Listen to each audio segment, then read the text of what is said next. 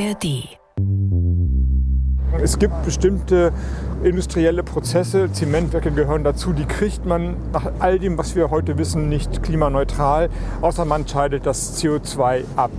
Sollte man CO2 verpressen, zum Beispiel ganz tief im Meeresboden der Nordsee. Wäre doch super, wenn wir das klimaschädliche Treibhausgas, das unsere Erde aufheizt, einfach dort entsorgen könnten, oder? Zack, Problem gelöst. Oder vielleicht doch nicht? Darum geht's hier heute im Podcast. Eine neue Folge von Mission Klima gibt's alle zwei Wochen in der ARD Audiothek. Gerade haben wir den Bundeswirtschaftsminister Robert Habeck gehört und er ist mittlerweile dafür, die sogenannte CCS-Technik zu nutzen. CCS steht für Carbon Capture and Storage, übersetzt CO2 abscheiden und speichern. Das sei nötig, damit wir unsere Klimaziele erreichen, sagt er. Kritiker befürchten aber, am Ende könnte CCS sogar kontraproduktiv sein fürs Klima. Wir sehen das als eine falsche Weichenstellung an, die ziemlich fatalerweise die begonnenen Dekarbonisierungspfade der Industrie torpedieren würde. Das würde heißen, diese Industrien könnten sozusagen mit diesem CCS-Anschluss einfach weitermachen wie bisher und hätten eben keinen Druck mehr, ihre Emissionen tatsächlich zu mindern. Das ist Kerstin Meyer vom Bund für Umwelt und Naturschutz, kurz BUND. Sie sieht eine Menge Risiken. Zum Beispiel befürchtet sie, dass diese Endlager unter dem Meer, über die da jetzt diskutiert wird, gar nicht dauerhaft dicht sein könnten. Also, wie riskant ist diese Technologie? Brauchen wir sie tatsächlich, um unsere Klimaziele zu erreichen? Und wie viel CO2 könnte man überhaupt unter der Nordsee und anderswo lagern? Das alles wollen wir heute klären. Ich bin Susanne Tappe aus der NDR Info Wirtschaftsredaktion und wir stellen euch hier im Podcast eigentlich nur echte Lösungen vor, die für das Klima wirklich einen Unterschied machen. Beim Thema CO2 verpressen sind wir uns in der Redaktion noch ziemlich uneinig, ob das wirklich eine Lösung ist. Vieles ist auch noch unklar, weil man daran noch forscht. Aber das Thema ist so wichtig und die Debatte darüber so aktuell, dass wir uns entschieden haben, dazu trotzdem eine Podcast-Folge zu machen. Mit allen Fakten und Einschätzungen, damit ihr euch selbst ein Bild machen könnt. NDR Info. Mission Klima. Lösungen für die Krise. Und für diese Folge war meine Kollegin Ines Burkhardt unterwegs. Hallo Ines, erzähl mal, wo ging's denn hin? Hallo Susanne. Ja, ich war in einem der führenden Institute, also weltweit führend muss man sagen, die zum Thema CCS forschen. Das erzähle ich gleich. Ein paar Tage vor meiner Reise saß ich aber erstmal vorm Laptop, ganz gespannt und habe mir ein Video angeschaut.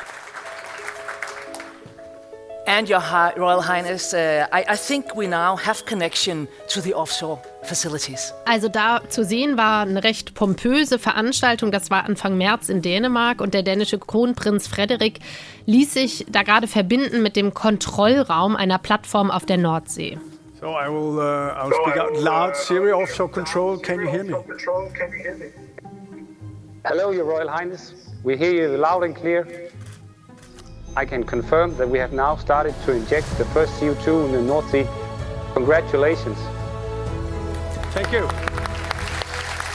Oh mein Gott, das klingt ja fast wie bei einem Raketenstart, Ines. Ja, das war natürlich Absicht. Also der Kronprinz fragte sogar nach einem Startknopf. Das war eben der gut inszenierte Beginn der CO2-Verpressung in der dänischen Nordsee.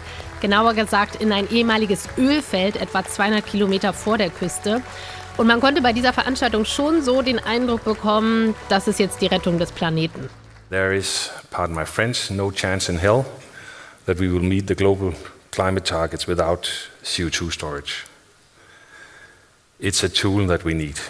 Ja, Dänemarks Energie- und Klimaminister Lars Ogo, der ist zumindest fest davon überzeugt, dass man CO2-Verpressung braucht, um die Klimaziele zu erreichen. Und auch die Präsidentin der EU-Kommission, Ursula von der Leyen, sagte sowas ähnliches bei der Veranstaltung. Nun gut, also ob das wirklich so ist, das wollen wir ja hier heute diskutieren. Bevor wir aber dazu kommen, wie CCS bei uns in Deutschland diskutiert wird, bleiben wir noch kurz im Ausland. Auch Großbritannien und die Niederlande planen gerade CCS-Projekte. Norwegen verpresst schon seit Jahrzehnten CO2, das gucken wir uns gleich an. Und dieser Blick ins Ausland, der ist wichtig, weil andere Länder schon recht weit sind beim Thema CCS und weil Deutschland sehr wahrscheinlich CO2 ins Ausland exportieren wird. Also bleiben wir zuerst noch beim dänischen Projekt, das ja sehr groß ist. Wie viel wollen die denn dort verpressen und woher kommt dieses CO2, Ines? Das ist jetzt erstmal zu Beginn des Projekts gar kein dänisches CO2, sondern belgisches. Das CO2 kommt nämlich aus Antwerpen von einer Chemiefabrik. Dort wird es abgeschieden, verflüssigt und dann per Schiff zu der Plattform gebracht, also diese Plattform vor der dänischen Küste.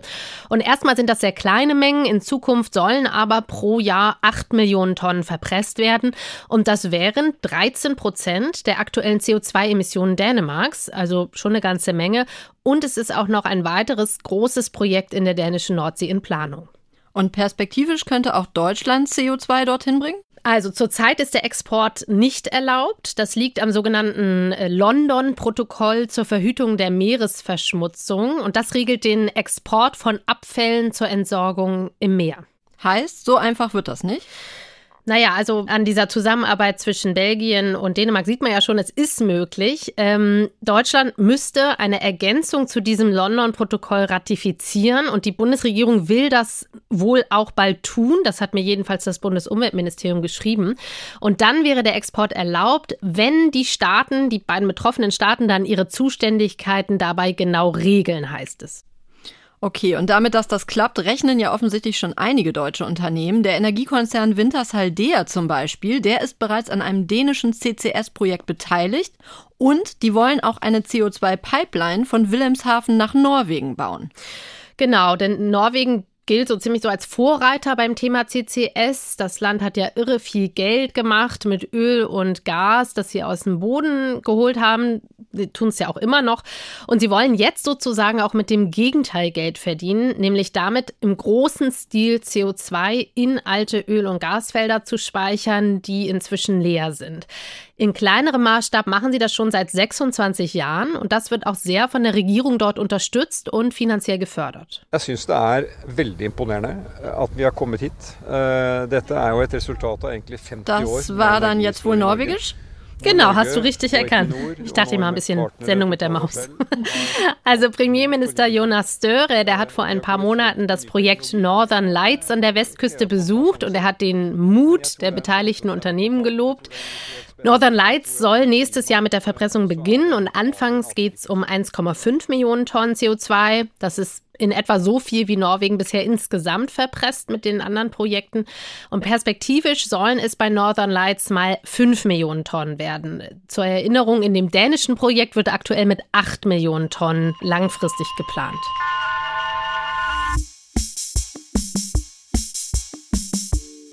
Zusammengefasst kann man also sagen, größere Projekte in Europa, die gibt es schon, jetzt oder bald, und die Bundesregierung will deutsches CO2 dorthin exportieren. Aber eben nicht nur.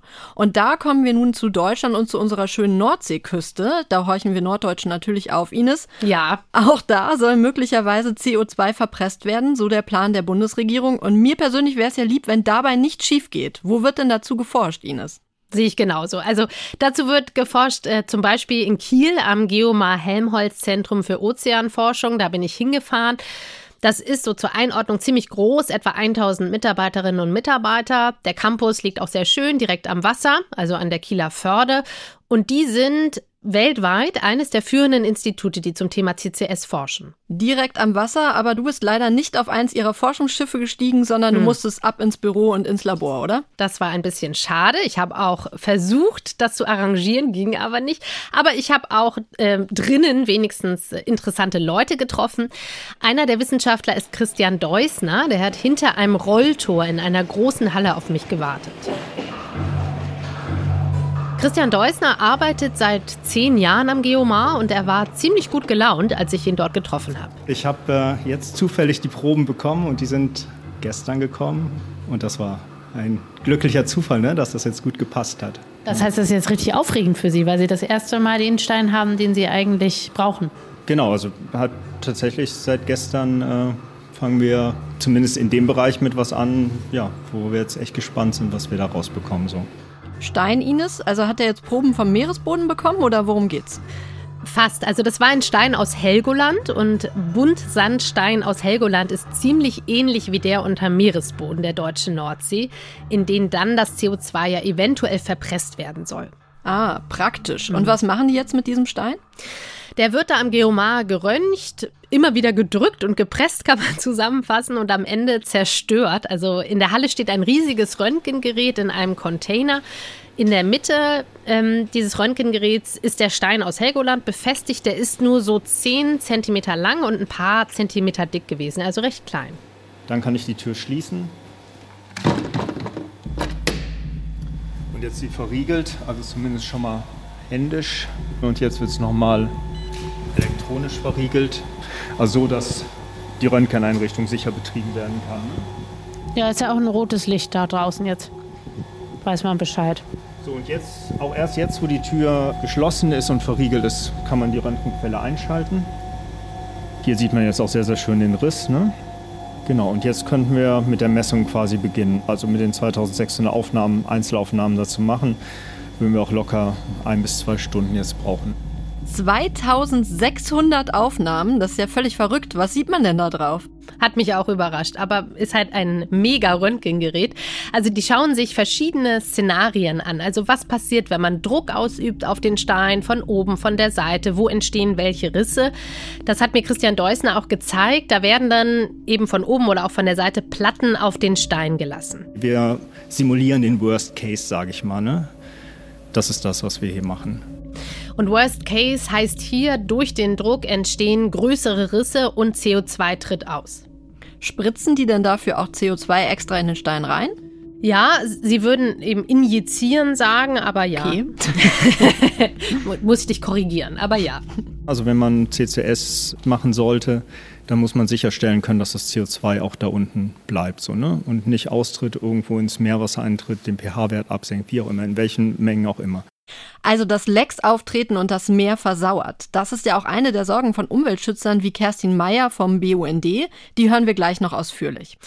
Ja, und auch in der Bevölkerung hat CCS bei vielen ja keinen guten Ruf. Unsere Kollegen vom RBB haben sich zum Beispiel vor ein paar Wochen in Brandenburg umgehört. Da gab es nämlich vor ein paar Jahren ein Projekt vom Geoforschungszentrum Potsdam, bei dem CO2 versuchsweise unter die Erde gepresst wurde. Wird zwar gelagert alles, aber äh, mehr auch nicht. Und irgendwann kommt es sowieso wieder hoch. Weil braucht bloß mal einer kurz mal anbohren oder sonst irgendwo oder man will was anderes Neues machen und dann kommt das Zeug auch wieder raus. Na, wir wollen hier nichts in die Erde gepumpt bekommen. Nichts, gar nichts. Man ist ja auch nicht sicher, ob es wieder rauskommt. Bei diesem Pilotprojekt ging es aber ums Verpressen an Land, nicht unter dem Meeresboden, oder? Das ist ja noch mal was anderes. Ja, ging ums Land, genau, aber vom Vorgehen ist das ähnlich. Nur du hast recht, Verpressung an Land wird in Deutschland noch mal kritischer gesehen, auch weil einfach viele Sorge ums Grundwasser haben. Das wird so jetzt mein Eindruck politisch deshalb auch kaum für durchsetzbar gehalten, also nicht so wirklich mehr verfolgt. Aber auch dem CCS Offshore, also unter der Nordsee, stehen viele skeptisch gegenüber. Gibt es dazu denn auch aktuelle Umfragen? Ähm, also das Institut für Weltwirtschaft in Kiel hat vor ein paar Monaten Umfragen gemacht. Ähm, die Ergebnisse sind noch nicht veröffentlicht, aber die konnten mir vorab schon ein bisschen was sagen. Sie sagten, von allen europäischen Ländern, in denen Menschen befragt wurden, stehen die Deutschen CCS am kritischsten gegenüber. Und fand ich auch interessant, mehr als die Hälfte der deutschen Teilnehmenden hatte noch nie von CCS gehört. Ach krass. Naja gut, das ändern wir ja jetzt, ne? Alle, die uns hören. Hoffentlich viele. Aber erzähl doch mal, was der Wissenschaftler dazu sagt, den du am Geomar getroffen hast, also Christian Deusner. Wie schätzt er denn die Risiken einer Leckage bisher ein?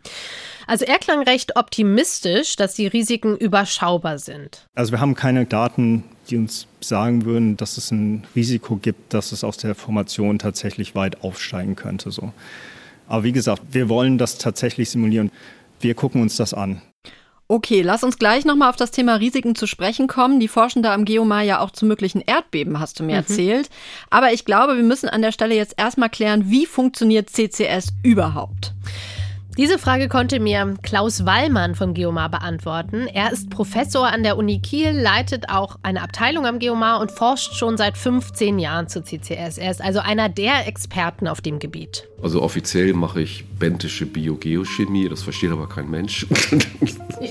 genau, und dann kann man einfach sagen Meeresforscher. Klaus Wallmann ist im Wendland aufgewachsen und war auch früh in der Anti-Atomkraftbewegung aktiv und er würde sich selbst auch nicht nur als Meeresforscher, sondern auch als Meeresschützer bezeichnen.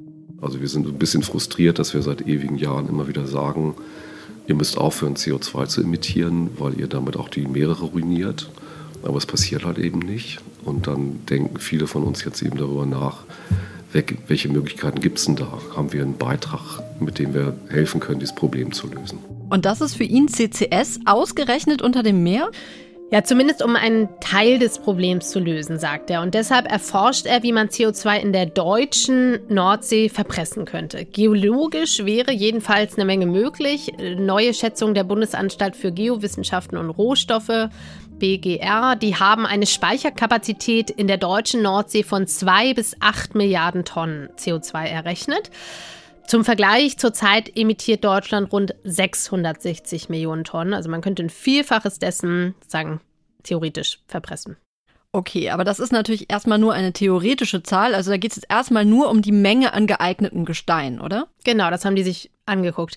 Und jetzt gehen wir mal in die Details, wie das Ganze abläuft, CCS. Also das startet damit, man fragt sich ja, woher kommen, wie, wie kommt man an dieses CO2 ran? Also man fängt Abgase ab, zum Beispiel direkt am Schornstein von einem Zementwerk.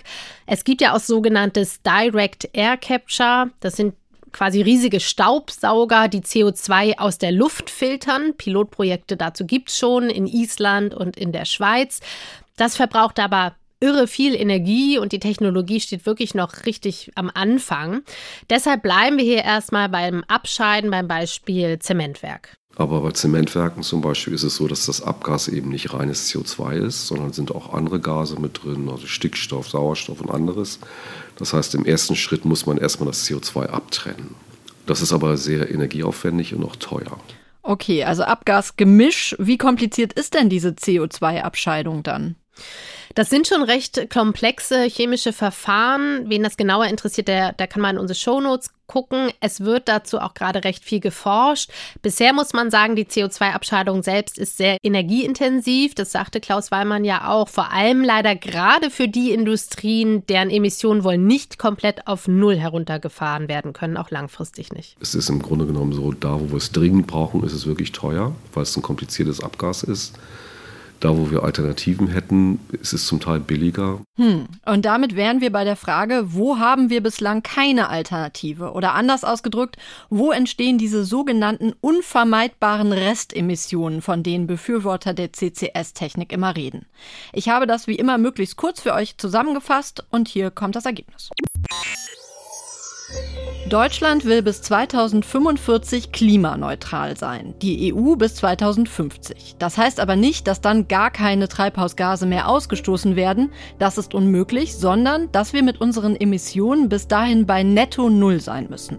Sprich, die Menge, die noch in die Atmosphäre gelangt, muss an anderer Stelle der Atmosphäre entzogen und gebunden werden. Zum Beispiel durch Wälder und Moore oder eben durch technologische Verfahren wie CCS. Die Bundesregierung sagt, rund 5 Prozent aller Treibhausgasemissionen in Deutschland seien auch noch in 20 Jahren unvermeidbar. Das wären dann rund 55 Millionen Tonnen CO2-Äquivalente pro Jahr. Dabei stammt der größte Batzen, rund 39 Millionen Tonnen, aus der Landwirtschaft, verursacht von pupsenden Kühen und durch die Verwendung von Düngern und Pestiziden. Die Industrie folgt erst mit großem Abstand dahinter, mit rund 9 Millionen Tonnen. Dabei geht es vor allem um die Produktion von Zement, Chemikalien, Stahl und Glas. Die weiteren sogenannten unvermeidbaren Restemissionen stammen aus der Energie- und Abfallwirtschaft, also etwa der Deponierung und Verbrennung von Müll. Von den insgesamt 55 Millionen Tonnen CO2 können laut Bundesregierung 40 Millionen durch natürliche Senken wie Wälder und Moore aufgenommen werden. Das heißt, nur in Anführungsstrichen für 15 Millionen Tonnen CO2 pro Jahr gibt es demnach bislang keine Lösung. So, wobei man natürlich auch sagen könnte, statt nun über CCS nachzudenken, müssen wir unser Leben und unsere Wirtschaft dann eben so umstellen, dass man Produkte wie Zement halt nicht mehr nutzt. Dann wären auch diese Emissionen vermeidbar. Ja, das ist ja so ziemlich die zentrale Frage. Also brauchen wir wirklich CCS, um die Klimaziele zu erreichen? Das Bundeswirtschaftsministerium hat neulich in einem ausführlichen Bericht zu CCS fünf aktuelle Studien von renommierten Instituten gegenübergestellt. Die haben alle zum Thema Klimaneutralität veröffentlicht. Und alle fünf Studien kommen zu dem Ergebnis, CCS sei notwendig. Und der Weltklimarat kommt übrigens auch zu diesem Ergebnis. Ja, das stimmt, aber Kerstin Meyer vom BUND, die sagt, das Problem seien die Grundannahmen all dieser Studien und Berichte, nämlich dass die Wirtschaft immer weiter wachsen müsse, auch die Wirtschaft der Industriestaaten. Auch der Weltklimarat setzt das in seinen Szenarien nämlich voraus. Aber der Weltklimarat, also der ganze Bericht, ist natürlich sehr reichhaltig an wissenschaftlichen Ergebnissen, die ganz klar sagen, CCS-Technik ist die teuerste und die unrealistischste Option aller Minderungsoptionen.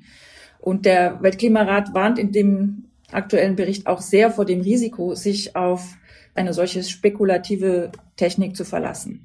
Das Risiko ist nämlich das sogenannte Overshoot-Risiko. Das heißt, wenn das alles am Ende nicht aufgeht, äh, haben wir jetzt emittiert und die Emissionen steigen über 1,5 Grad und lassen sich auch nicht mehr zurückholen. Okay, also darauf verlassen sollte man sich natürlich nicht, allein auf diese Technologie. Aber äh, für manche Produkte gibt es ja eben noch keine wirkliche Alternative. Zum Beispiel Zement oder Beton, ähm, wo ja Zement drin ist. Wir haben darüber ja auch schon mal hier im Podcast gesprochen. Wir hatten, ähm, wir haben uns äh, zum Beispiel Carbonbeton angeguckt als Alternative, aber das kann auch nicht überall verwendet werden.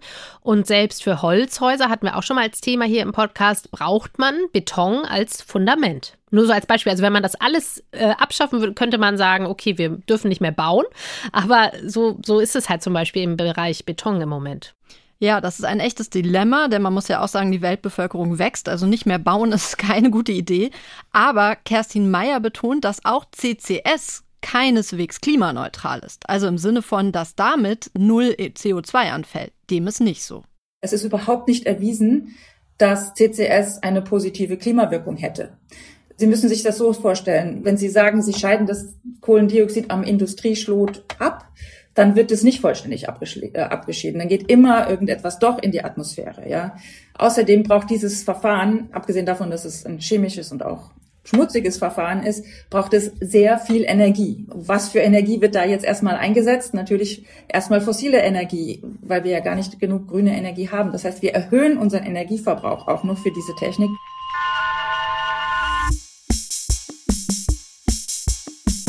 Gut, übers Abscheiden haben wir jetzt gesprochen. Gehen wir nochmal weiter, um mehr zu verstehen, wie das Ganze funktioniert. Im nächsten Schritt wird CO2 komprimiert. Das hat mir Klaus Weimann so erklärt. Das heißt, man setzt es unter Druck und dann wird es flüssig. Dann kriegt man eine Flüssigkeit, sieht aus wie Wasser. Und die kann man dann transportieren, am besten eigentlich per Pipeline und dann eben bis hin zu dieser Speicherformation transportieren. Transportieren, Pipeline, braucht man dafür dann neue Rohre? Das wäre ja ganz schön aufwendig. Das hatte ich mich auch gleich gefragt. Also es ist wohl so, wenn man es verflüssigt, dieses CO2, und das ist am effizientesten, weil man damit dann große Mengen transportieren kann, dann braucht man wahrscheinlich tatsächlich neue Rohre. Wenn man das aber in Gasform lässt, dann könnte man wohl wahrscheinlich die bestehenden Gaspipelines nutzen, um das CO2 dann etwa zur Nordsee zu transportieren. Und da braucht man dann im Grunde genommen eine große, starke Pumpe, mit der man dieses CO2 dann in dem tiefen Untergrund in diesen Sandsteinschichten verpressen kann. Das ist dieser Sandstein, den du dir am Geomar auch angucken konntest. Der Stein aus Helgoland, Ines. Genau. Also die Besonderheit dabei ist, das muss man sich so vorstellen, der ist porös. Das heißt, dass da kleine Löcher drin sind, die sind mit Wasser gefüllt. Und das kann man sich vorstellen wie ein Schwamm. Und wenn das CO2 da reingepresst wird, dann verdrängt es in diesen Mini-Löchern teilweise das vorhandene Wasser. Dafür braucht man aber eben viel Druck, weil ja auch der Druck tief unten im Meeresboden bereits sehr hoch ist. Man verpresst es da unten in zwei Kilometer Tiefe. Da unten ist es warm, 60 Grad im Schnitt. Und der Druck ist wirklich hoch, also 200 Mal höher hier als an der Oberfläche. Und wegen dieses hohen Drucks ist das Risiko von Lecks am höchsten, während man verpresst, also gerade zu diesem Zeitpunkt. Ähm, dabei könnte noch am ehesten CO2 austreten, zum Beispiel an alten Bohrlöchern, die es wirklich zu Zehntausenden in der Nordsee gibt. Und einige davon sind eben schon undicht, da kommt jetzt Erdgas raus könnte eben auch dann irgendwie potenziell CO2 austreten oder es könnten, auch wenn Klaus Weimann dieses Risiko als sehr gering einstuft, Risse entstehen in der Schicht über dem Sandstein. In der Schicht über dem Sandstein, was ist denn das für eine Schicht? In der Nordsee ist das eine Tonschicht, weil man meint, das könne man sich vorstellen wie ein Deckel, der verhindert, dass CO2 nach oben austritt, selbst wenn es irgendwie aus diesem löchrigen Sandstein rauskäme. Okay, heißt aber, außer im tönernen Deckel entstehen Risse. Genau, das wird natürlich auch erforscht und dazu kommen wir später noch, auch zum Thema Erdbeben. Nehmen wir mal an, nichts entweicht. Was passiert denn dann mit dem CO2 im Stein? Ja, also erstmal lässt dieser Druck nach einigen Jahrzehnten nach und dann löst sich das CO2 langsam in dem Wasser auf, das in dem Sandstein noch drin ist, also in diesen Löchern. Das dauert aber lange. Wie lange ist nicht so ganz klar, also sicherlich Jahrhunderte. Wenn es sich dann irgendwann aufgelöst hat, dann liegt es da unten als Sprudelwasser vor, unten in der Sandsteinformation. Und wenn es sich dann mal aufgelöst hat im Wasser und auch der Überdruck eben abgeklungen ist, dann hat man eigentlich keine Antriebskräfte mehr für Leckagen. Dann ist es also relativ sicher. Und nach etwa 1000 Jahren oder noch länger, dann wird dieses Sprudelwasser zu Kalkstein. Ja, ist lang, ich weiß. Mhm. Zusammengefasst heißt das aber, man muss sehr, sehr lange dann auch beobachten, ob CO2 austritt. Nun gibt es ja immerhin seit 26 Jahren, vergleichsweise kurz, Projekte in Norwegen, wo CO2 verpresst wird. Wie oft ist denn da schon CO2 ausgetreten? Ja, das ist ein bisschen schwierig zu beurteilen, weil die Unternehmen selbst das äh, überwachen. Also die überwachen die CO2-Speicher, ob da eventuell was austritt und so weiter. Und die müssen diese Berichte auch nicht veröffentlichen. Mhm. Die norwegische Regierung hat mir geschrieben, dass es dafür natürlich viele Vorgaben und Gesetze gibt, aber man fragt sich natürlich schon, warum diese gesamte Überprüfung den Unternehmen dann selbst überlassen bleibt und das nicht von vornherein einfach eine unabhängige Stelle macht. Das wäre ja sehr viel transparenter. Mhm. Die Forscher vom Geomar, die wollten sich das jedenfalls mal selber anschauen. Also wir haben uns die bestehenden CO2-Speicher angeschaut, also Sleipner und Snøhvit in der Nordsee und in der Barentssee, jeweils vor Norwegen, und haben da gar keine CO2-Leckagen gefunden, obwohl wir ganz intensiv danach gesucht haben mit einer ganzen äh, Flotte von europäischen Forschungsschiffen. Wie findet man denn bitte Leckagen? Mit Tauchern? Nee, das geht ganz bequem vom Schiff aus. Da wird im Wesentlichen Schall ausgesandt, machen wohl Fischer auch so. Und der würde dann von den Gasblasen reflektiert werden, falls es eben welche gäbe durch ein Leck. Hm. Na gut, also erstmal überzeugt dich noch alles nicht so. also beruhigend, dass sie nichts gefunden haben natürlich, aber Kritiker wie Kerstin Meyer sagen, wer danach in Zukunft suchen soll, weltweit und jahrzehntelang, das sei ja nun jetzt nicht so ganz klar. Kennen Sie eine Institution, die das monitoren sollte? Dann kann ja jede, jeder Gaskonzern der Welt kann solche Endlager ähm, ins Leben rufen und sich dann, sobald er das Gas darunter verpresst hat, auch nach einer Zeit verabschieden. Und dann haben wir diese Endlagerstruktur. Das sind Ewigkeitskosten. Ja, sie hat dann natürlich schon einen Punkt, ähm, was man nämlich auch noch beobachten müsste wäre, ob es jetzt durch das Verpressen von CO2 und danach durch den Druck unter Meeresboden zu kleinen Erdbeben kommt. Denn dadurch würden ja möglicherweise auch Risse im Meeresboden entstehen. Und auch dazu forschen sie am Geomar. Dafür habe ich noch den Seismologen Florian Schmidt in seinem Labor getroffen. Und das war eine ganz unterhaltsame Begegnung. Ich springe jetzt mal hier hoch. Und dann sehen wir hier, es gibt einen deutlichen Ausschlag auf ah ja. den Sensoren. Also das ist wirklich eine, eine, häufig angewendete Methode, dass man eben hochspringt und guckt, ob der Sensor funktioniert. Schön. Also Sie hüpfen viel. Seismologen weltweit so. Ja, das ist doch mal ein schöner Start in den Arbeitstag. Und was machen die Seismologen denn dann, wenn alle Sensoren, Achtung Wortwitz, angesprungen sind? Dem hast du lange gefeilt, Susanne, ja, oder? Flachwitze sind mein Metier. Also die testen verschiedene Sensoren und letztlich ist das Ziel, Sensoren auf dem Meeresboden zu befestigen. Also da, wofür CCS gebohrt wird und die Daten dann fast in Echtzeit zum Beispiel per Satellit an Land zu schicken, damit man dann dort genau beobachten kann, ob sich irgendwas tut.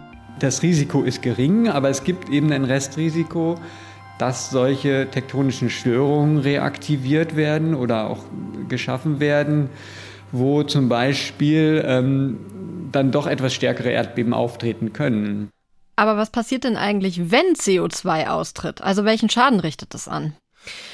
Also auf der Fläche, wo sich das CO2 verteilt, wird das Wasser sauer und das schädigt die Organismen. Das hat Klaus Wallmann zum Beispiel auch nicht klein geredet. Er hat sich das mit seinem Team im Mittelmeer angeschaut, wo aus natürlichen Quellen CO2 austritt.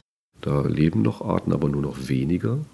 Das heißt, wir verlieren Biodiversität auf ganz vielen Ebenen, von großen Muscheln bis runter zu Mikroorganismen. Wichtig ist aber, ähm, dass die Forschung nur von kleinen Flächen ausgeht, die davon betroffen werden. Also Klaus Wallmann und sein Team haben zum Test auch CO2 in der Nordsee am Meeresboden freigesetzt, und zwar in den Mengen, die auch bei Erdgasleckagen beobachtet wurden. Und da war dann nach der Freisetzung von CO2 eine Fläche so groß wie ein halbes Fußballfeld betroffen von der Versauerung. Und das ist dann eben so wenig, dass es nur einen ganz kleinen Schaden verursacht am Meeresboden und ist eben auch fürchterlich wenig im Vergleich zu den Mengen, die dann da verpresst worden sind. Das ist also sein Fazit. Also Leckagen sind unwahrscheinlich, selbst wenn CO2 entweicht, dann wäre das aber wenig und die betroffene Fläche sehr klein. Also das heißt alles in allem, er findet, dieses Opfer müsste man bringen? Ja, ich glaube, das kann man so zusammenfassen. Ähm, zumal was er auch immer betont, ist ja, der Klimawandel lässt die Meere ja auch versauern und zwar im großen Maßstab. Also sozusagen in Relation ist das vertretbar, was man damit potenziell anrichten könnte, wenn man CO2 verpresst. Hm, verstehe ich, okay.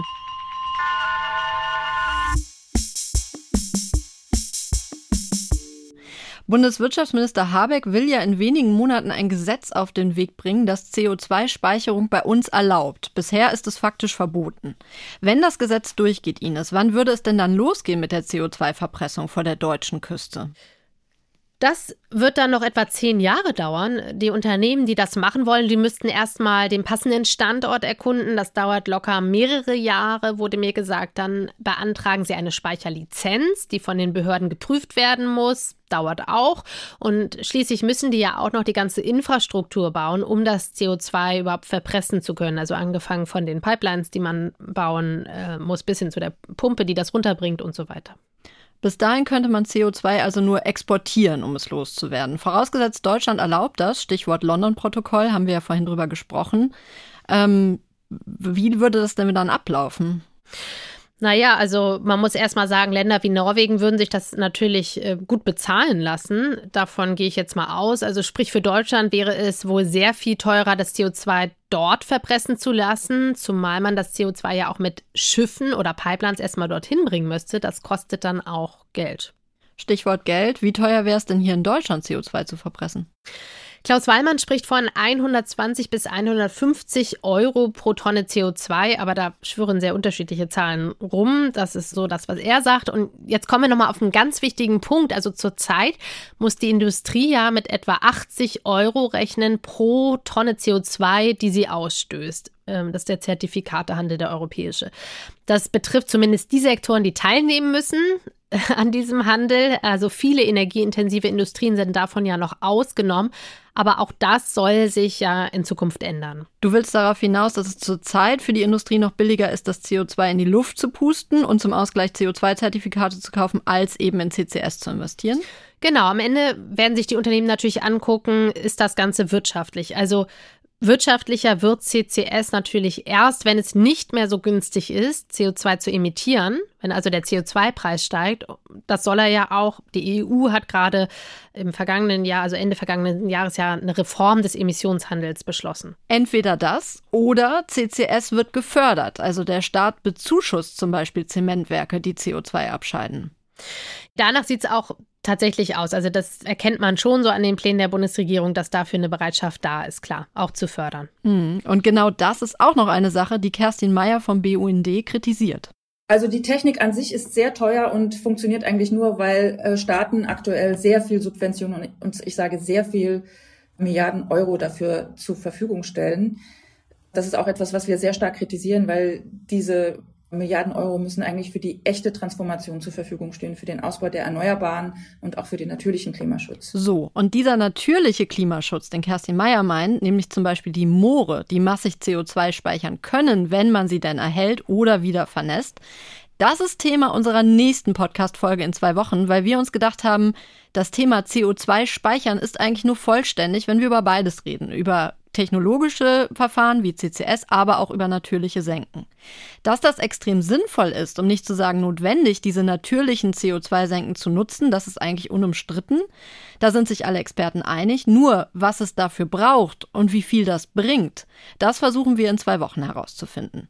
Mir persönlich, Ines, gefällt dieses Konzept ja sehr viel besser als die CCS-Technik. Abgesehen jetzt mal von den Risiken, die ja umstritten sind, würde man sich sehr viel Energie, Kosten und eben auch Endlagerfragen sparen. Ja, also mir gefallen Moore auch besser, als CO2 irgendwo reinzupressen, gebe ich dir recht. Aber nach dieser Recherche denke ich, dass es leider ohne CCS nicht gehen wird. Also ich würde halt sagen, zusätzlich zu allen anderen Anstrengungen, die wir fürs Klima unternehmen müssen. Ich bin da eher bei Klaus Wallmann. Das bleibt natürlich aber die große Frage, wie kann man verhindern, dass die Anstrengungen nachlassen? Also dass man einfach sagt, wir machen so weiter wie bisher, wir verpressen das Zeugs einfach, ist natürlich wirklich eine Gefahr, sehe ich auch. Ich denke, dafür braucht es starke Gesetze, die eben auch die Industrie in die Pflicht nehmen. Und dann, glaube ich, führt an CCS leider kein Weg vorbei. Ja, gute gesetzliche Regelungen, das wäre das Mindeste, das sehe ich auch so. Herzlichen Dank für deine Recherchen in Kiel, Ines. Sehr gern. Und danke natürlich auch an euch fürs Zuhören und wie immer schickt gerne Fragen, Kritik, Anregungen an klima.ndr.de. Und wenn ihr keine Folge mehr verpassen wollt, dann abonniert Mission Klima einfach. Bis bald. Tschüss. Mission Klima Lösungen für die Krise. Ein Podcast von NDR Info.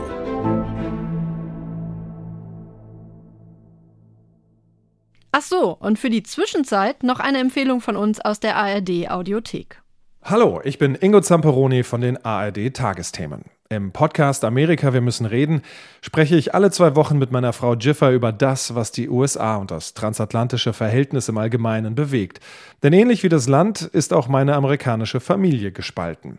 Mein Schwiegervater etwa wählt Trump und die Republikaner, meine Frau ist von den Argumenten der Demokraten überzeugt. Vor diesem Hintergrund diskutieren wir über Steuern, Abtreibung, über Migration, Waffenrecht oder das komplizierte Wahlrecht. Hört also gerne rein in unseren Podcast, zum Beispiel in der ARD Audiothek.